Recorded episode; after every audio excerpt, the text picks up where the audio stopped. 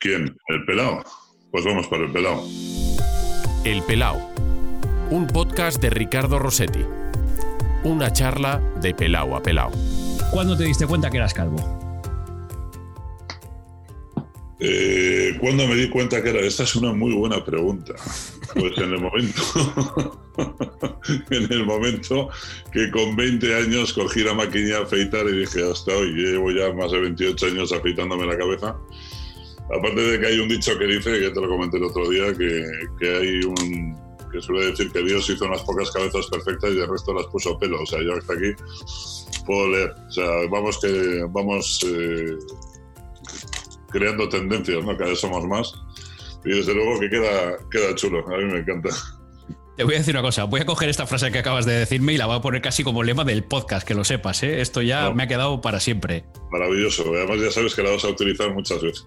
Bastantes veces, bastantes veces. Em, y, y- y tienes fotos de cuando tenías pelo? ¿Te reconoces? En, porque ya han pasado, como dices, 28 años. Sí, claro que tengo fotos. Y de hecho en el, en el Facebook, en mis redes sociales, hay, hay fotos mías con, con pelo. Y desde luego no sé quién inventó las maquinillas de afeitar, pero un sabio. Un sabio, que nos hacen ahorrarnos muchas horas de peluquería. Oye. Aparentamos ser más jóvenes y estas cosas, pero bien. Eso es cierto, eso es cierto. Eh, ¿Usas champú? Eh, para la perilla no, utilizo el gel. Entonces, el resto nada. El champú se me ha olvidado lo que es un champú desde hace, pues eso, 28 años, sí.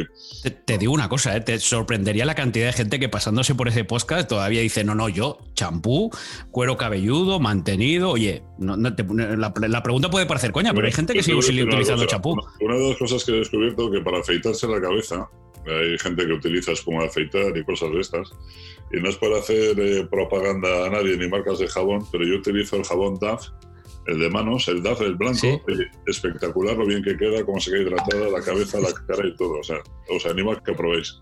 Porque eh, tú eres eh, eh, rapado de, de- de cuchilla, tú, tú no te dejas nada, ¿no?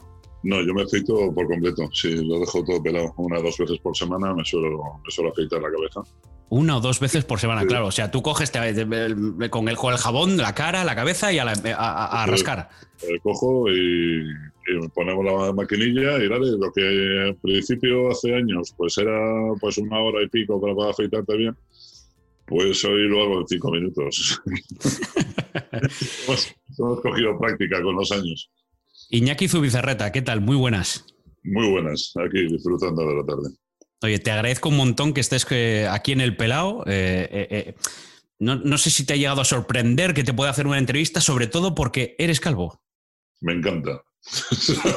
Esto para mí es una novedad absoluta y, y me encanta. La verdad que somos un club selecto. Cierto, oye, y numeroso, ¿eh? Numeroso. Cuando empezaba a hacer el podcast, eh, leí que España es el país, el segundo país con mayor porcentaje de calvos. Evidentemente, la encuesta está realizada solo con, con hombres, pero que un 42% somos calvos. Eh, solo nos, solo nos, nos- nos superan los checos, la República Checa. Pues mira, es curioso, pero yo me acuerdo cuando me afeité la cabeza por primera vez, pero te estoy hablando del año 92. Además, te digo hasta la fecha. Me afeité la cabeza la primera vez el 6 de mayo del 92. ¿Y eso por qué? O sea, ¿por qué, te- qué, pasó ese día? Pues que me fui a ver un concierto de los Dire Streets en San Sebastián, que me encanta y como que se me quedó mucho la fecha, esa- el día anterior, el día 5, estuve en Donosti viendo el concierto de los Dire Streets y yo para las fechas y para todo este tipo de cosas eh, soy muy bueno, se me da muy bien todo, mucha memoria. Y el día 6 de, de mayo del 82, pues con los 20 años recién, recién cumplidos, porque yo los hago en abril, me afeité la cabeza y la gente, que en aquella época no es como hoy, que está ya muy, eh, digamos, muy naturalizado estéticamente hablando y culturalmente hablando, pero en aquella época era la gente que no teníamos pelo estaba asociado pues a cierto tipo de, de, de- de grupos violentos y de extremos políticos, ¿no? Y la gente, muchos se apartaban de la acera pensando que podía pertenecer, o, o incluso una amiga de mi madre le llevó a, a llamar a mi madre diciéndole a ver si estaba enfermo y, y que qué me había pasado, ¿no? A ver si estaba con algún tipo de tratamiento y tal. Y bueno, pues eh, gracias a Dios la gente pues va cambiando un poco y abriendo un poco la, la mentalidad y que, y que, jolín, pues que somos guapos, ¿no? tenemos, tenemos, nuestro punto. Porque aquí te vemos y, la gente que te conozca sabe que pequeño no eres, aquí. O sea, tú eres un tipo de que de 2,7 he leído. 207, sí, correcto. 207, 207 y, y, finito, finito no eres, tú eres corpulento. No, no, finito el de Córdoba. Yo, desde luego, soy un mulas que casi no entro por la puerta, pero bueno, eso pues era andar en torno a los 140, 145 kilos más o menos y no es que esté obeso precisamente. Oye, ¿tú eres de los que tiene problemas para encontrar zapato, zapatilla, ropa? ¿O esto ya está más extendido? Porque yo escuché en su día a Romay que para las zapatillas de, jugador de baloncesto era un drama aquello. Hombre, eh, Fernando, somos compañeros, eh, hemos sido compañeros y somos amigos. La verdad que, que, Fernando con los zapatos tiene que tener más que un problema, se los hace a medida y bueno, es un hombre que ya tiene sus recursos, y, pero yo sí tengo problemas eh, para encontrar camisas, para un traje, para, para zapatos, para absolutamente todo, incluso para la casa, ¿no? que, te la tienes que adaptar en cuanto al tamaño de las puertas, la altura de los marcos eh, de entrada y salida, tanto como en altura de encimeras, la ducha, la cama, armarios, eh, todo te lo tienes que que hacer a medida porque el entorno no está preparado para gente tan, tan grande. Y yo, y yo ni tan mal porque Fernando es más, más grande y más ancho que yo. O sea, que, y aún así yo tengo muchísimos problemas, pues siendo más grande no me lo quiero ni imaginar, ¿no? Em, Iñaki, tú ahora eres, eh, bueno, yo creo que hay mucha gente que te conoce porque desde el año pasado, que además mm, en el momento que lanzasteis la, campaña en, colaboración con la CB, esa campaña de, lucha contra el acoso eh, escolar, contra el bullying, eh, y en el momento que te vi y dije, pelao, este se tiene que pasar por el calvo, eh, por el pelao, así estas charlas de calvos. Eh, lo primero, tú eres masajista. Ahora mismo tu trabajo es ser masajista, deportivo o, cualquier tipo de. o tienes tu, clínica y, ahí haciendo masajes. yo tengo mi clínica de masajes y ahí viene pues gente de todo tipo. O sea, gente que trabaja, vienen deportistas, vienen niños, viene gente mayor, viene de todo.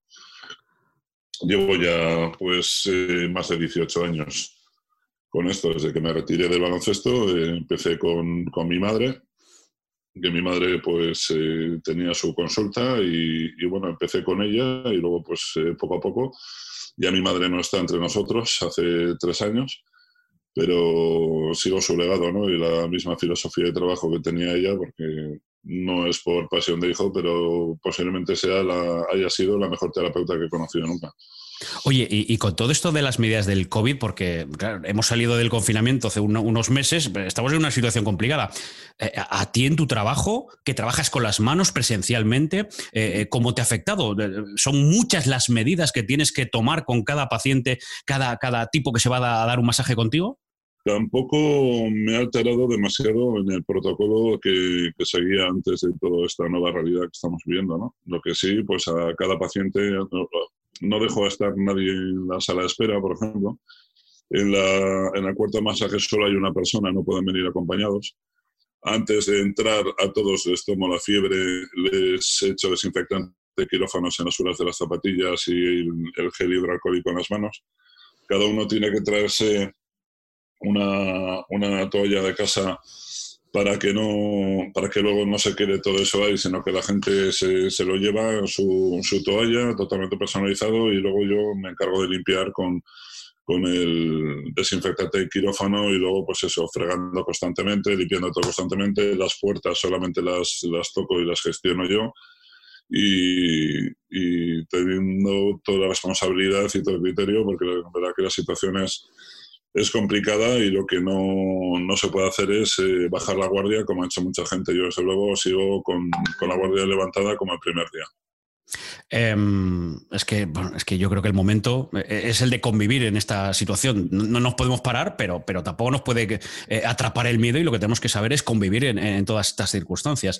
Em, tú fuiste jugador profesional de baloncesto. Sí, he sido... En ACB he sido así en ACB, he, jugado en diferentes categorías.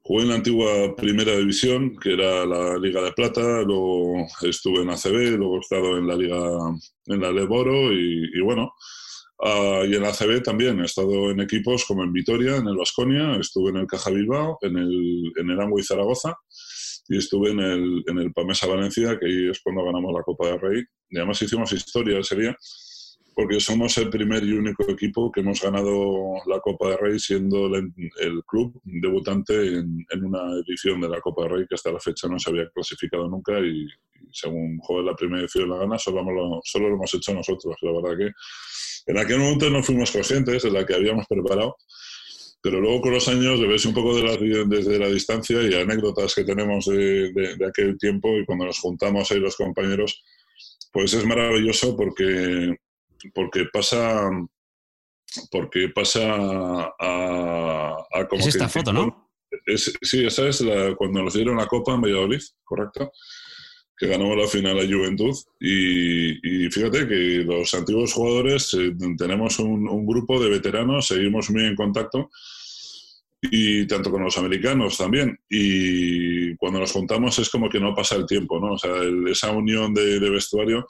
No ganamos el, la competición porque éramos el primer equipo. Obviamente sobre el presupuesto, nombres, pues había equipos mucho más grandes, ¿no? Como es el Madrid, Barcelona, el Vasconia, el, el, Unicaja, tal, y de repente entramos por la puerta de atrás y la, y la liamos. Lo que sí teníamos es un ambiente vestuario espectacular. Éramos, más que un equipo, éramos una banda, ¿no? Éramos una banda. Trabajamos todos juntos.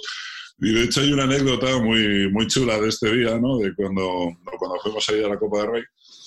Porque nosotros nos clasificamos de churro en el último momento y en aquella época el sorteo no había sorteo como tal, sino que jugaba primer clasificado contra octavo, eh, segundo, segundo séptimo, eh, tercero sexto y así sucesivamente, que nos tocaba el Vasconia, el Tau en aquella época, que era líder indiscutible porque había ganado absolutamente todo, no había perdido ni un solo partido en toda la temporada y nos toca el primer partido contra ellos, ¿no? Y, y nosotros pensamos ahí, pues vamos de viaje, echamos un partido, disfrutamos la experiencia, tal, y de repente va y ganamos, ¿no? Dices, ostras, y al día siguiente teníamos que entrenar y, y ninguno del equipo llevó más ropa más que para un día y tuvimos que ir ahí un, al corte inglés a uno de los almacenes a comprar calzoncillos porque fuimos sin calzoncillos todos. Tenemos el cachondeo ese también. que eso, sí, una... eso la gente solo pero eso es absolutamente verídico, te lo juro que, que, eso fue así, que estuve allí también. Y nada, y luego pues el, el ambientazo que teníamos entre nosotros, eh, y luego la unión ¿no? de, de, de, equipo que hoy, muchos años después, eh, seguimos y creo que esa hermandad de vestuario va a ser para siempre. ¿no? O sea, es un, para mí es un privilegio el poder haber vivido esos, esos años, el haber sido un deportista de élite. En ese sabor mágico ¿no? de lo que es la cancha, lo que es el esfuerzo, lo que es el contacto y sobre todo ese contacto con la afición y con el público que, que es lo más grande. ¿no? Y, y, eso se echa de menos pero más que esto, sobre todo lo que he hecho de menos es el vestuario, ¿no? Porque éramos una banda de majetones todos que tenías que andar muy vivo porque, jolín, o andabas vivo te caían como del pulpo. Eh, me han dicho que eras rocoso y ¿Sí? fajador.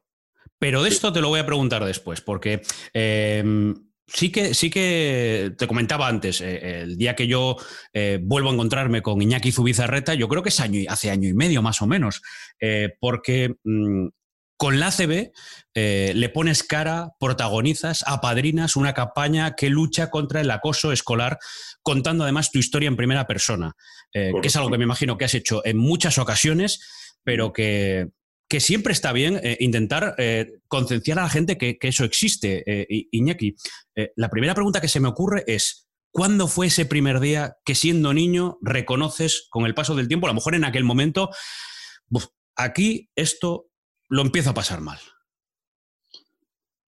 De niño, para reconocerlo en un momento de cuando lo vas a pasar mal, suele ser de una forma progresiva y al final te van destruyendo tanto que, que, lo naturalizas y te parece que es lo que tiene que ser, que te lo mereces y que, y que, y que es justo lo que te está pasando porque te echas todas las culpas sobre ti mismo, ¿no?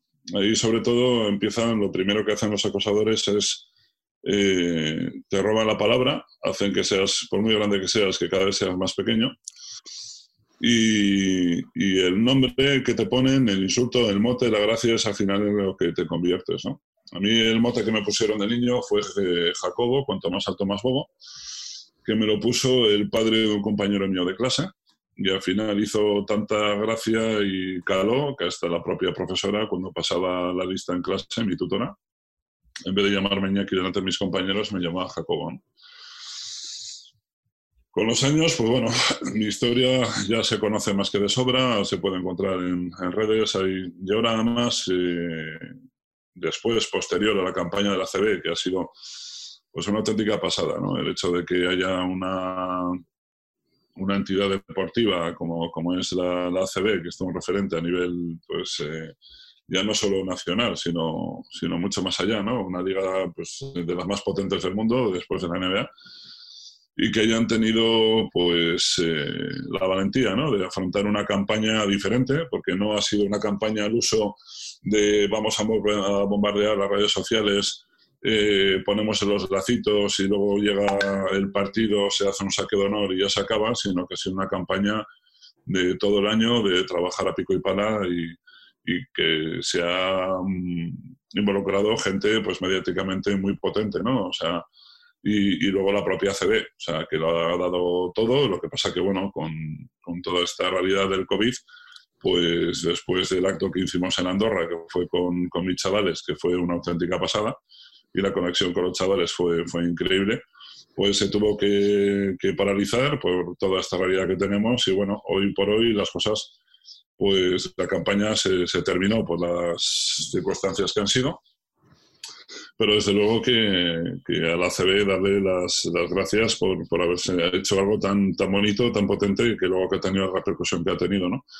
Lástima que, que ha sido que ha sido las circunstancias el año que nos ha tocado el, este fabuloso 2020 que a todos nos está apretando a base de bien.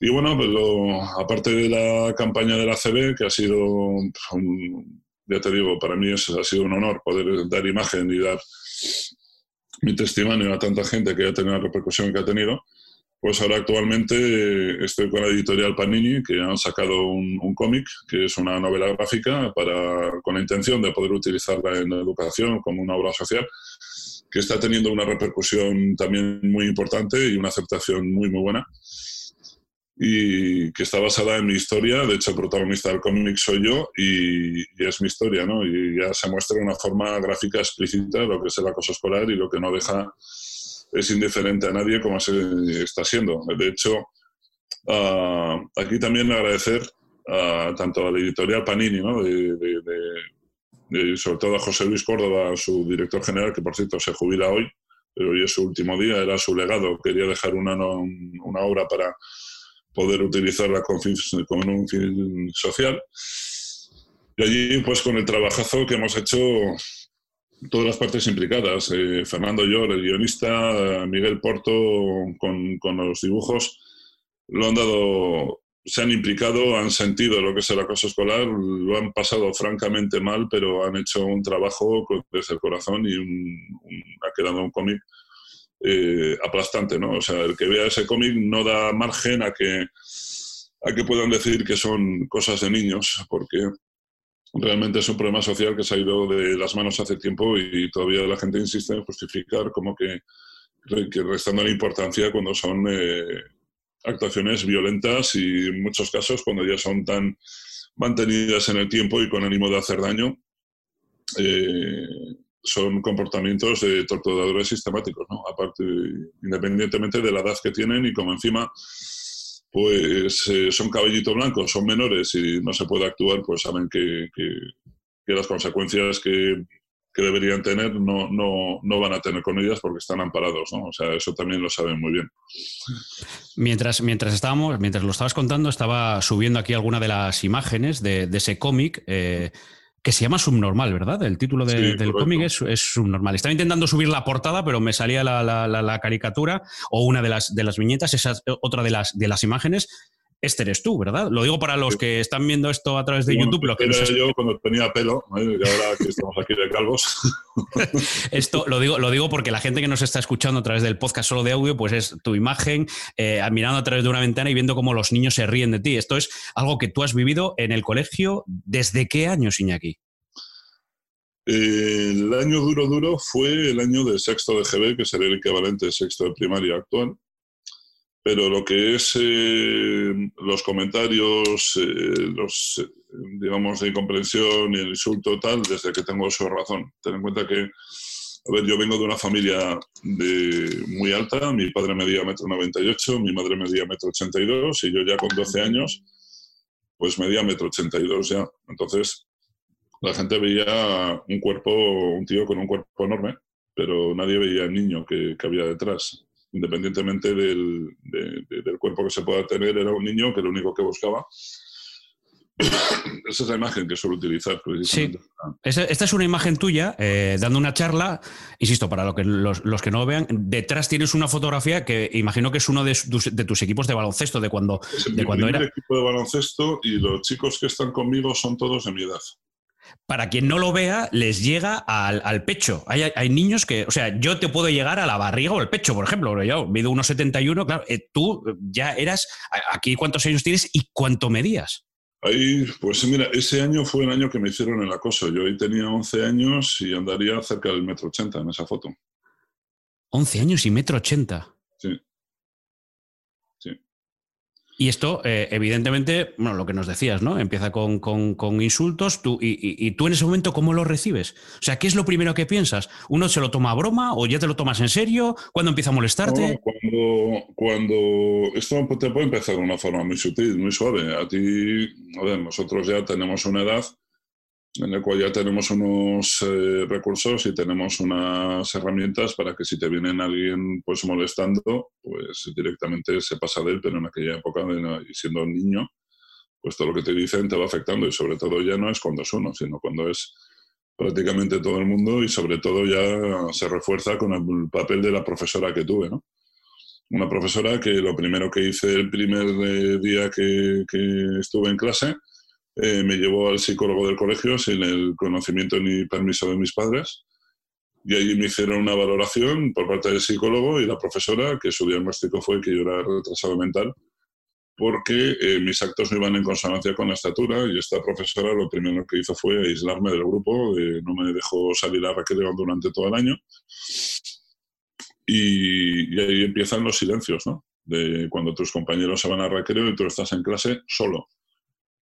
Y mi, en aquella época, pues me recuerdo, yo dibujo bastante bien y, me refugiaba en mi dibujo. Cuando estaba allí, estaba solo dibujando y luego esos silencios pues se rompen con insultos, ¿no? De, de tontos, un normal, de no vales para nada, al final ya se van yendo para arriba, pues suicídate, nadie te quiere, y era los mensajes que recibías constantemente. Y lo que te hacen es te destruyen tu lenguaje interior y te conviertes en lo que ellos, en lo que ellos te van llamando y te crees que todo lo que te están diciendo es verdad. Estos son, y son patrones que se siguen repitiendo. O sea, hoy, muchos años de después, después siguen siendo absoluta actualidad. Eh, de hecho, estas semanas eh, está viendo pues, un revuelo bastante importante por un vídeo de una niña en Jaén que le meten una paliza brutal a una compañera que luego se ve también cómo le dejan toda la cara desfigurada, sangrando por la nariz a chorro y amenazándole, diciéndole todo tipo de improperios. Y ellos los que estaban, las compañeras y los que estaban allí presentes, lejos de actuar, estaban haciendo risas y, algunos pues grabando y compartiendo el vídeo, pues, pues, es por el motivo que se ha podido ver eh, a posterior. Y sin embargo, pues esos silencios se siguen manteniendo, ¿no? O sea, en mi, en mi época era exactamente, en ese aspecto era exactamente igual que ahora. la gente que, que, no dice nada no se entromete porque piensan que son archivatos. Y con ese silencio lo que se están convirtiendo son en unos cómplices y hacen que la persona que esté sufriendo el acoso todo sea absolutamente más duro y mucho más humillante, ¿no? O sea, ahí ya te destrozan por dentro con esos silencios, con esa falta de acción. Eh, la decepción es absoluta porque tú imagínate que tú puedes ver a alguien que está agrediendo a un ser eh, cercano o querido tuyo y ves que hay gente alrededor que podía parar el, acto en sí y que no actúa. O sea, la decepción con ellos es absoluta y en este caso pues es exactamente lo mismo, ¿no? Recuerdo ese de, otros, pues los típicos graciositos que estaban ahí y, te ponían el otro, la otra etiqueta que podía ser pues la peste, ¿no? Y hacían el grupo y la peste era, era yo, y cuando te acercabas a ellos, pues todos se echaban a correr y te dejaban solo, ¿no? Eso eh, es otro tipo de acoso también muy duro, que no hace falta agredir físicamente a nadie, sino con, con la exclusión, con la que te aparten del grupo, con, con la soledad, eh, es, eh, es, duro, durísimo, y, desde luego que, que las heridas quedan, ¿no? Con, con, los años esa mochila se sigue cargando y no solamente queda en la etapa escolar, sino que hay estoy recibiendo, pues te digo que miles de, mensajes de, adultos que han pasado por, por el acoso que en mi caso es uno más, no es el especial, lo que pasa que mediáticamente está teniendo bastante, bastante impacto y estoy recibiendo, pero miles y miles de mensajes de la gente agradeciendo el, trabajo de,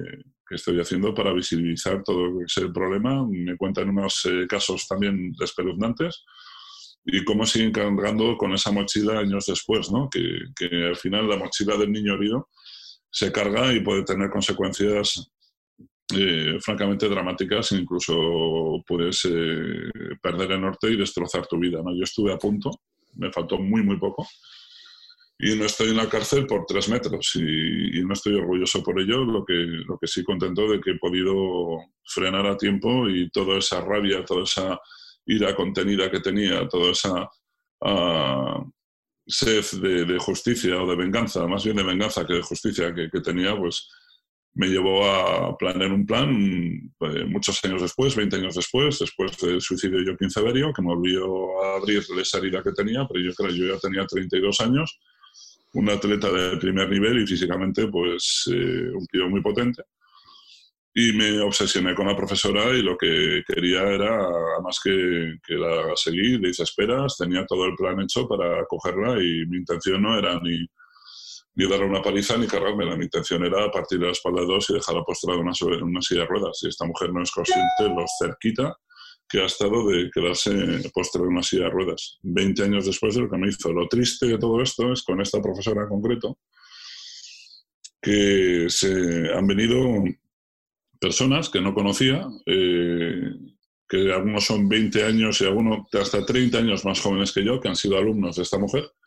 Se han enterado del colegio y la profesora, que es que yo públicamente no lo voy a decir absolutamente nunca, porque creo que no es necesario, es más bien transmitir un mensaje. Esto ya no es una, un acto de, de, venganza, para nada. Creo que, que, eso ya se acabó y no me ha llevado a ningún sitio bueno más que para estar perdido pero que hace mes y medio más o menos se me acerca un chaval que tendrá como 20 años menos que yo, también me dirá metro 92, 93, chaval grandote, y te dice pues que te empieza a contar pues cosas que le hacía esta profesora, que era un calco a lo que me hacía a mí, y le ves hace un mes y medio, pues eso, el chaval llorando, roto, que no hay forma de consolarlo.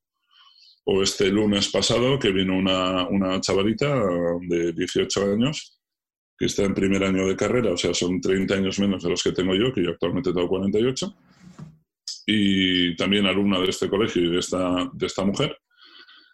Ella no ha tenido problemas en sí con esta mujer, porque era, es una chavala muy brillante y ahora, bueno, pues ha empezado la carrera y le va francamente bien, pero te dice pues que a muchos de sus compañeros que esta mujer se lo ha hecho hacer pasar, se lo ha hecho pasar eh, fatal, y te hablo con gente de 30 años menos que yo. En el camino, ¿cuántos ha podido haber?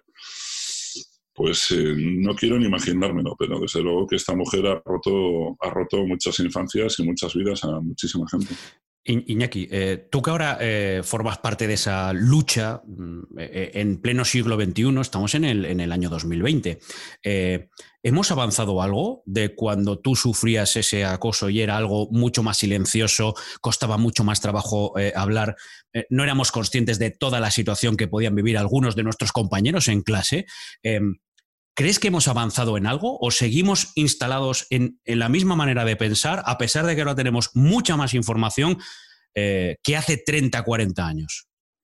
Mira, hace, eh, hace 30, 40 años, eh, nosotros que somos de la época de la EGB y nuestra uh -huh. red social era la calle, la cosa escolar como si no existía. O sea, eran eh, cosas de chaval y no estaba visto ni socialmente hablando. O sea, ibas al colegio, podías contar que podías tener problemas un poco te mandaban allí como te tienes que hacer fuerte, ¿no? Hoy, por suerte, esto ha cambiado. Pero sí, hay cierto, sí es cierto que hay patronas que se sigue repitiendo y a mí uno que me, que me duele especialmente es cuando la gente lo justifica diciendo que son cosas de niños.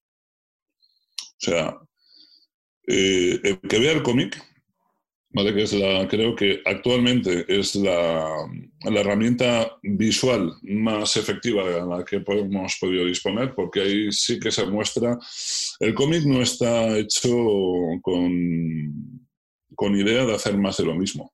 No hay paternalismo, no hay dulzura, no hay ningún tipo de edulcorante, ni todo es paz y amor y todos somos amigos, sino que lo que hay es realidad.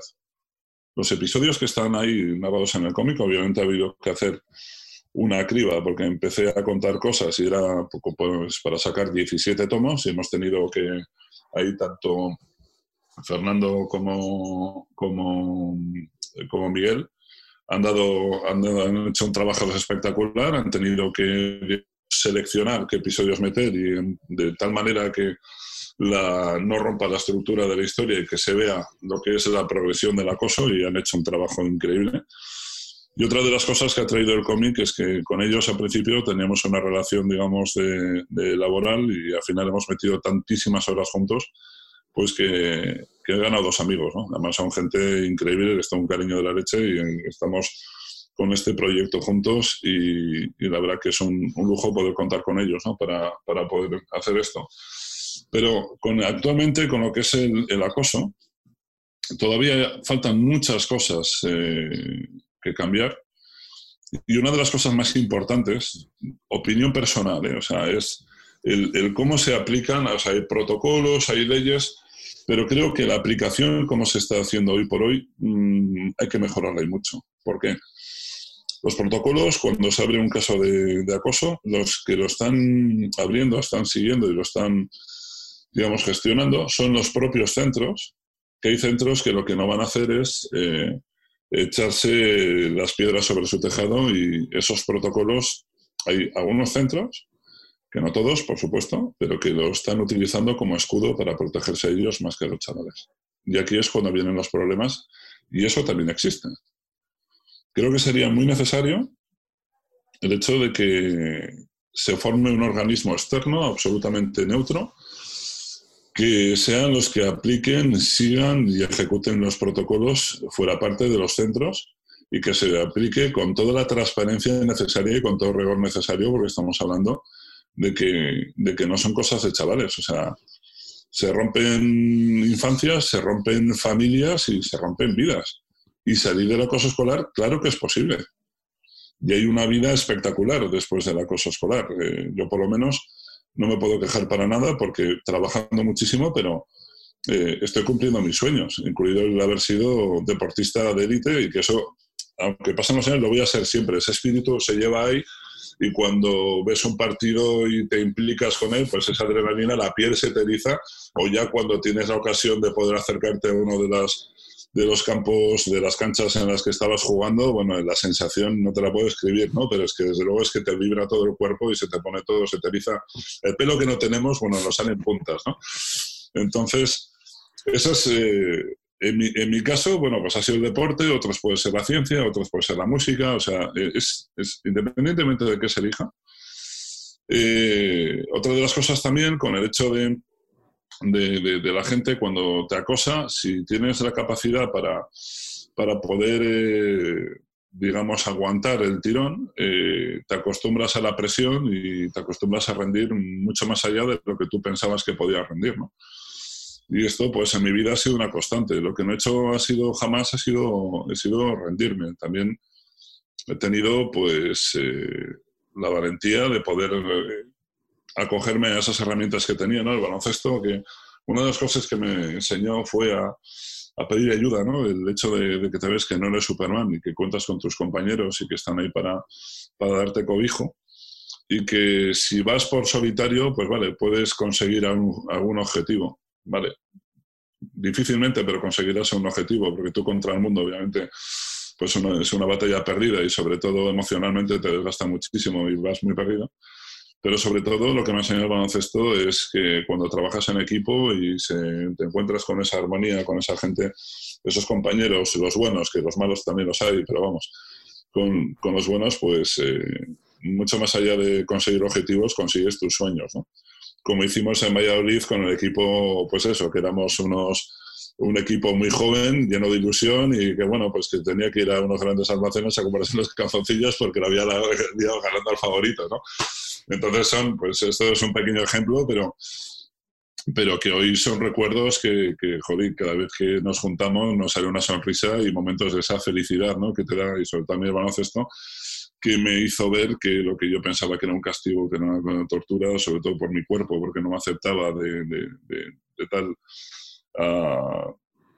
de tal presión a la que me metían, pues resulta ha sido la, la, mayor, la mejor herramienta que he tenido para hacer una carrera pues medianamente decente, ¿no? Desde luego que, yo soy un afortunado y lo que mi, mi objetivo es, con el tema del acoso escolar, es darle la visibilidad necesaria para que no se repitan historias como la mía y poder ayudar a los chavales como lo estoy haciendo. Y desde luego la respuesta con los chavales es increíble y me dan la vida, ¿no? Tanto yo intento aportar mi grano de arena, pero lo que ellos me dan a mí, no te lo puedo escribir.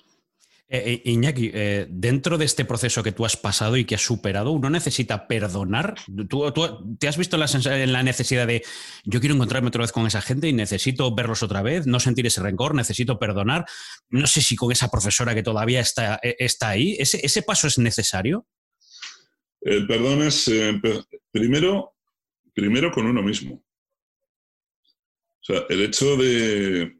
Yo llegué muy al límite, muy, muy al límite, y ya te digo que con la profesora, teniendo yo ya siendo adulto, ah, estuve muy, demasiado cerca de, de, perderme por completo, y menos mal que no lo hice, porque a partir de ahí fue un punto de inflexión cuando empecé a trabajar y tardé años en poder transformar toda esa rabia que tenía en algo positivo, que es en lo que estoy utilizando ahora.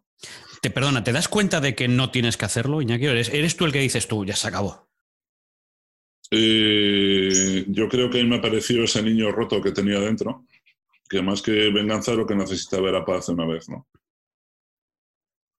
Y, menos mal, o sea, y menos mal que, que no lo hice pero yo sobre todo, mira, yo puedo comprender con el tema de los chavales que en aquella época más que era estamos todos asilvestrados y están nuestras redes sociales en la calle, pues que empiezan haciendo una broma y luego se les va de las manos y el efecto bola de nieve es tan grande que, se les fue. Y efectivamente se les fue, ¿no? Los episodios que, me hicieron pasar y sobre todo el del, en el cuarto de baño, pues obviamente fue la humillación máxima y, y el recuerdo que sí, que es muy duro, es un super bestia, pero me resultó mucho más duro el, cuando fui a la profesora para decirle lo que había pasado, eh, la tía diciendo como que en plan, eh, no te inventes cosas, mira qué cosas me dices.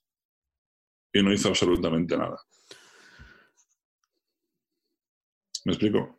Sí, sí, perfectamente. Eh, yo tengo noticia de ellos Sé que alguno no está porque ha fallecido por el tema de consumos y adicciones y algún otro pues está entrando en calabozos constantemente pues por el, mismo, por el mismo motivo, ¿no? Son gente que, que en sus casas posiblemente tenían unas realidades muy duras que lo llevaron como pudieron y al final pues se han perdido también, ¿no? ahí no, hay nada que achacar, pero yo el hecho de que la profesora que es el adulto el que te tiene que proteger, el que tiene que generar un entorno en clase seguro para que no pasen este tipo de cosas. Que se haya podido confundir conmigo, vale, lo puedo entender, pero que me vengan chavales 20 años o 30 años más, jóvenes que yo y que me cuentan que esta señora ha seguido haciendo exactamente lo mismo durante estos años, eh, no lo entiendo. Em, ¿Alguien se ha puesto en contacto contigo para decir, Iñaki, me he dado cuenta después de muchos años, perdóname. Ahora que tú eh, tienes esta visión mediática. Yo con la profesora he intentado ponerme en contacto porque eh, tengo contacto con algún antiguo profesor de, o profesora, mejor dicho, de, aquel centro, que es, son amigas íntimas entre ellas. Le he propuesto un encuentro y, y la profesora no quiere hablar conmigo ni mucho ni poco, ni en bromas yo no voy a forzar un encuentro que no quiere. Si algún día quiere hablar conmigo, yo desde luego tiene la puerta abierta. Y cuando, con respecto a los que me hicieron todo esto, Pues no directamente se han puesto en contacto conmigo ellos, pero sí se ha puesto un antiguo alumno del colegio que ha hecho toda su etapa escolar desde, desde el parvulario hasta el COBO, el segundo bachiller actual. Me hizo un escrito de 20 hojas bien densas contándome toda su experiencia del colegio y ahí es donde sacamos quiénes fueron los que, los que me lo hicieron.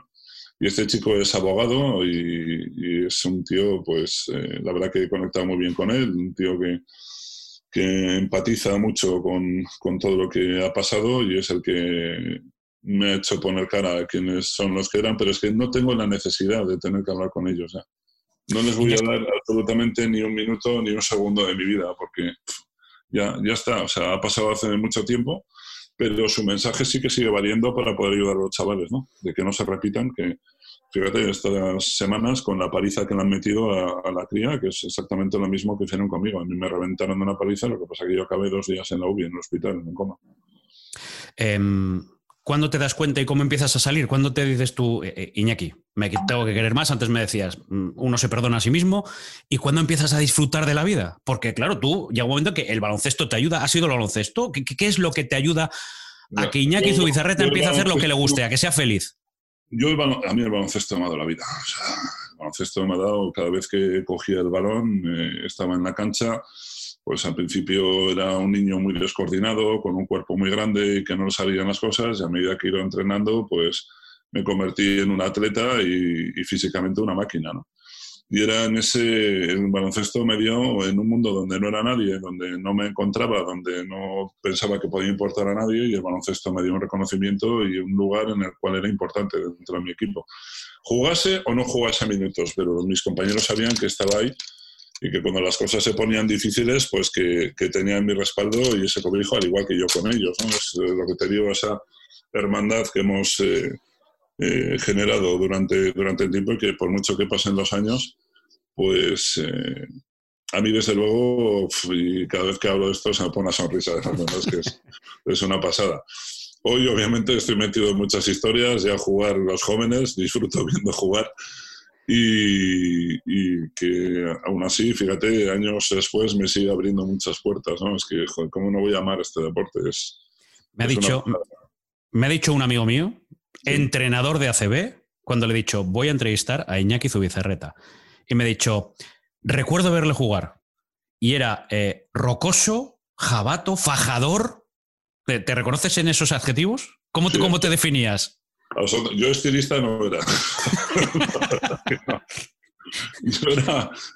Yo era el que, el que no sabía, no destacado nunca por puntos, no era ni el que más puntos metía, pero lo que sí trabajaba por y para el equipo peleando en cada bloqueo para que mi, compañero pudiera tener un hueco para, para tener un tiro fácil o, en cada rebote o haciendo una ayuda o, y cuando las cosas se ponían complicadas y había que, darle un punto de intensidad al partido, pues eso se me daba muy bien, ¿no?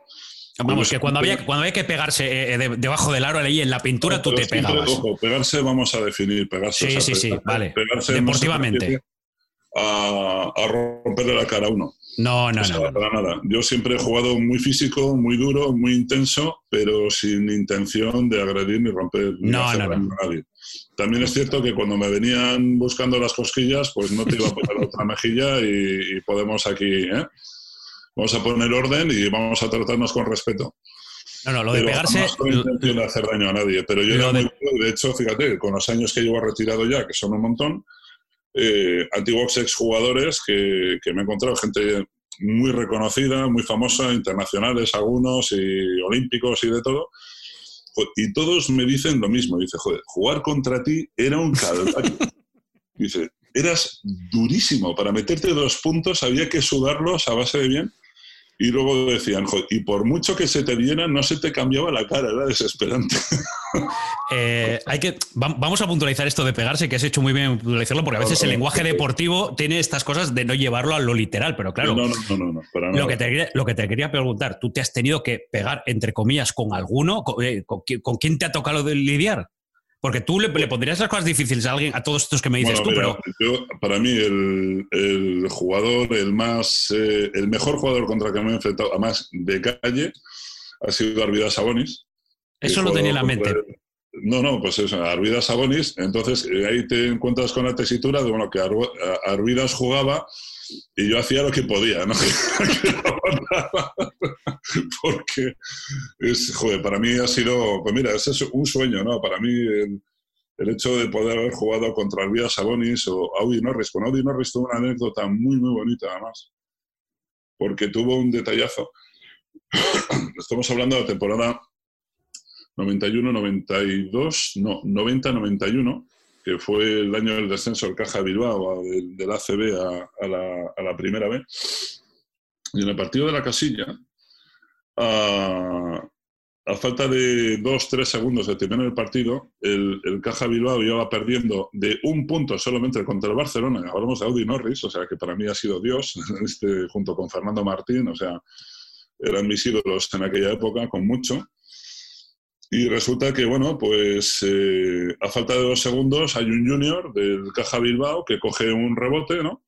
Va a meter canasta y viene Audi Norris y le mete un hachazo que casi le arranca el brazo a cachos, ¿no? Entonces, eh, claro, quedaban dos segundos, el junior tenía que tirar dos, dos, tiros libres, con un tiro empataba en el partido y había prórroga, y se metían los dos tiros libres, pues ganaban el partido más al Barcelona, ¿no? Resulta que el Junior, pues bueno, eh, falló los dos tiros libres, perdió el partido de, uno y el, chaval, pues cuando terminó el partido, uh, rompió a llorar, desconsolado.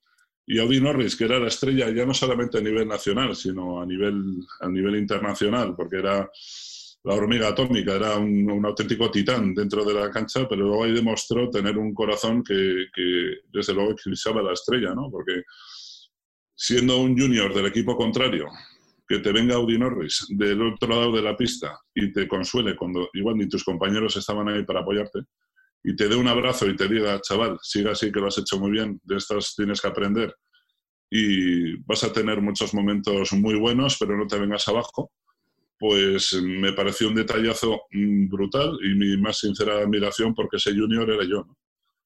Entonces, eh, ¿qué quieres que te diga? Poder eh, pasas de una época en la cual uh, tienes las carpetas de los libros del colegio con fotos de, tus ídolos jugando y al día siguiente estás jugando contra ellos, ¿no? dices, madre mía, pues no sé, Fernando Arcega, Fernando Romá y Pepe Arcega, eh, Los Angulo, eh, yo sé, Aaron Swinson, Ken Bannister, eh, André Turner, Andy Turson, Ronnie Coleman, Sean Bandiver, eh, son gente que, que, que, hemos sido compañeros y que compartir tiempo, experiencias y amistad con ellos, pues eh, un grandísimo afortunado. O sea, Ken Bannister, por ejemplo, un hombre con un aspecto terrible, de que daba miedo, y sin embargo fuera era una de las mejores personas que he conocido. ¿no? Ken en cada partido que jugábamos en casa, en Zaragoza, él compraba de su bolsillo 200 entradas y la regalaba en orfanatos para niños sin posibilidades para que viniesen a ver básquet. O sea, y eso lo hacía en silencio. Y yo lo he acompañado muchas veces, ¿no? Ahí me enseñó también ese lado solidario que, que, que, lo he hecho siempre.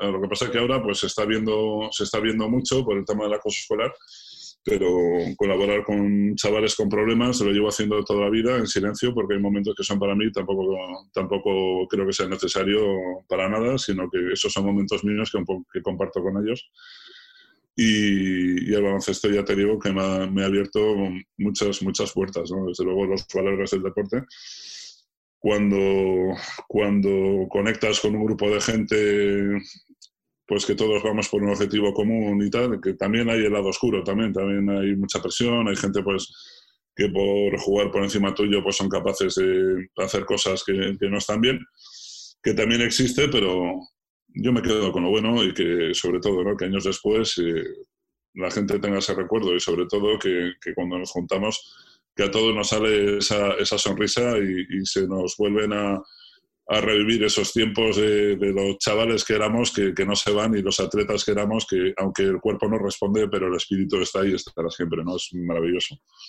Eh, que coste que me pasaría horas y horas eh, siguiendo hablando contigo eh, con estas anécdotas, pero hemos prometido que a una hora nos teníamos que ir y, esa hora ya he llegado, pero necesito cinco minutitos más. Lo primero, que no se me olvide, cómic, subnormal, ¿dónde se puede comprar? Pues se puede comprar en librerías, se puede cargar, y también está en FNAC, está en el Corte Inglés, la Casa del Libro, y creo que por internet también se puede comprar en Amazon. Y, y creo, bueno, es, eh, yo lo que pasa es que soy partidario más de librerías y tengo amigos libreros y, y suelo ir, por ello.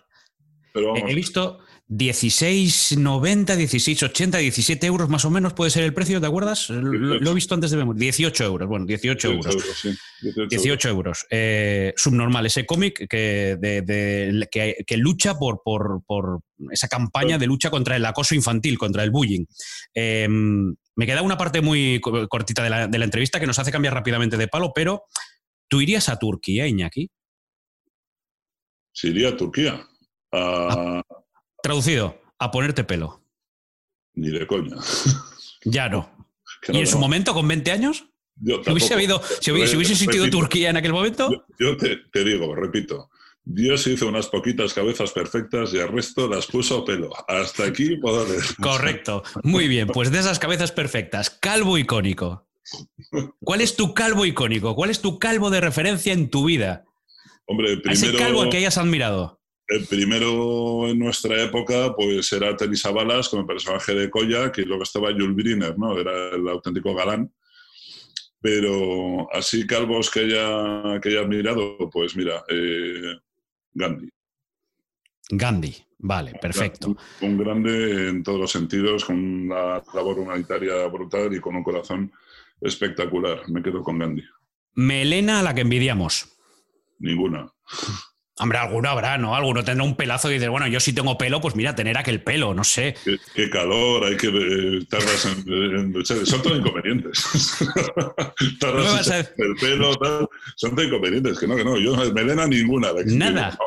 Joder, Nada. me dejas aquí, me dejas aquí un poco, un poco eh, fino, ¿eh? Oye, Y eso em, que me vale. gusta el heavy mucho. Pero melena nada. Oye, eh, los hay que están ahí que no se deciden, que están empezando a clarearle quién está en esta eh, fina eh, línea roja de, oye, tío, ya, pásate la maquinilla. ¿A quién se lo recomendamos? Joder, a todo el mundo. A mí antes que dejarte un chuletón y dejarte así que te va cubriendo la cabeza con una, Bueno, una bueno, greña a- a- lateral, me parece, me parece estéticamente, pues, poco, visualmente poco agradable. Pero Bueno, hombre, los vascos, los vascos me imagino que, que recurrís mucho a Nasagasti, ¿no? Aquello era como muy conocido, pero ¿tienes alguna, alguno de tus amigos, alguien que veas en la tele, oye, mira, tío, pásate la maquinilla que ahora se está mucho mejor? por supuesto, y creo que se lo digo. ¿A quién? Venga, veo allí que están, o sea, tenemos ahí, tenemos confianza para decir unas burradas y sin ánimo de ofender, pero les dices, joder, quítate esta mierda de pelo que. No, muy bien. Em, me has dicho que te gusta muy dibujar. Me has Sí, dicho que te gusta dibujar. Sí, mucho. Eh, a cada invitado del pelao eh, se le hace un regalo que, a ver, el regalo es porque yo lo pongo aquí, pero el regalo lo hace Rafa, que mira, es uno- un compañero mío de, de- de clase al cual le contaba un poquito tu historia. Pues mira, yo a veces quiero participar en lo que pueda participar para ayudar con estas historias. Eh, y el regalo que, que pone Rafa encima de la mesa y que yo traslado por esta charla es esta caricatura. Eh, esto es para que cuando la veas, Iñaki, eh, que donde la tengas, donde la quieras poner o cuando la recibas, que yo te la mandaré para que la tengas, para digas, un día charlé con Ricardo Rossetti en el Pelao, hemos empezado a hablar de calvos y luego hemos empezado a hablar de la vida, sobre todo de la tuya, porque has venido a cantar aquí tu experiencia y lo que haces. Pero por lo menos esta es tu caricatura, que para quien no Es la esté viendo... es. ¿Tú, tú tienes tatuajes? ¿Tienes tatuajes aquí como te pone de Bad Boy? Como- Como este. Madre mía. Madre mía. ¿Y eh, esto que llevas en el brazo? ¿Qué te has puesto? Porque aquí El- esto sí que no lo hago. El, el cuervo de Crow. El cuervo. Y Muy bien, es que no luego, lo. En la parte interna tengo la foto que tengo en el WhatsApp, que somos mi hermano y yo, con la ropa de moto, que es lo que compartimos, es el Te vemos, te vemos. que pasamos más tiempo juntos y ¿sabes por qué está aquí? Dime. Al lado del corazón, siempre conmigo. Mira qué bien. O sea, todos los tatuajes. Que es que o los, los- a los que os gusta tatuarse el cuerpo, cada tatuaje tiene, tiene su, su- su pequeña historia. Y tú, Yo, Eh, Qué pequeña historia tiene mi historia. Este es parte de mi pasado y luego ahora me estoy haciendo medio cuerpo entero, que es mi, mi presente y lo que me gustaría que fuese el futuro, sí. Pero vamos, tinta llevo un poco encima. Sí, ya, ya, ya, ya te veo. Bueno, pues eh, esta caricatura es lo que me gustaría que te llevases. Lo que tú a mí me has regalado es una charla impagable, una charla que espero que disfruten todos los habituales del, del podcast no sé si le ayudaremos a alguien, pero ya esto es casi como intentar que lo que hagas en tu vida tenga siempre una finalidad, pero con tal de que hayamos puesto un granito de arena eh, en este podcast que sirva como tu altavoz, un altavoz que tú ya eres muy mediático de por sí, pero estará, estará bien recibido. Y sobre todo, para los que tenemos hijos, eh, para los que no los tienen, para los que no los tienes, que sé que tú no los tienes, pero que podamos seguir ayudando con esta, con esta pequeña eh, lacra que supone el bullying, que supone el acoso escolar y que, no sé, Iñaki, si quieres acabar dando un mensaje de qué es lo que podemos, qué necesita esta sociedad para parar para ayudar a parar esto que tú has contado que sigue existiendo en el día de hoy mm, con personas como la que tú te encontraste hace 30 años? Eh, la clave, la clave es el respeto. Tan fácil como eso. pues que sepas. O por grande, o por calvo, o por pelado, o porque tengas melenas, o porque seas mujer, o porque seas hombre, o porque tengas un color de piel diferente, una, una religión. Yo la forma de actuar que tengo es, eh, independientemente de quién tenga delante, lo que tengo es una persona. Pues Iñaki, que sepas que tienes mi respeto, que mm, cuando conocí tu, historia me, asombró escucharla, que me ha puesto la piel de, gallina, iba a decir los pelos como escarpias, pero también al escuchar muchos detalles que, me has contado en esta charla, que te lo agradezco un montón y que nada, que aquí tienes un amigo y que en lo que se puede ayudar en todo, eh, pues intentaremos aportar un poquito si es que, se puede. Hay proyectos muy, muy potentes con, con, esto, porque ahora con el cómic es la punta del iceberg pero lo que sí se está preparando es un largometraje que no puedo contar nada más, pero eso es una realidad y en un futuro a medio plazo toda la historia se va, se va a plasmar en un, en un largometraje que está entrando gente bastante importante en el tema, o sea que otro sueño cumplido. El Pelao, un podcast de Ricardo Rossetti, una charla de Pelao a Pelao.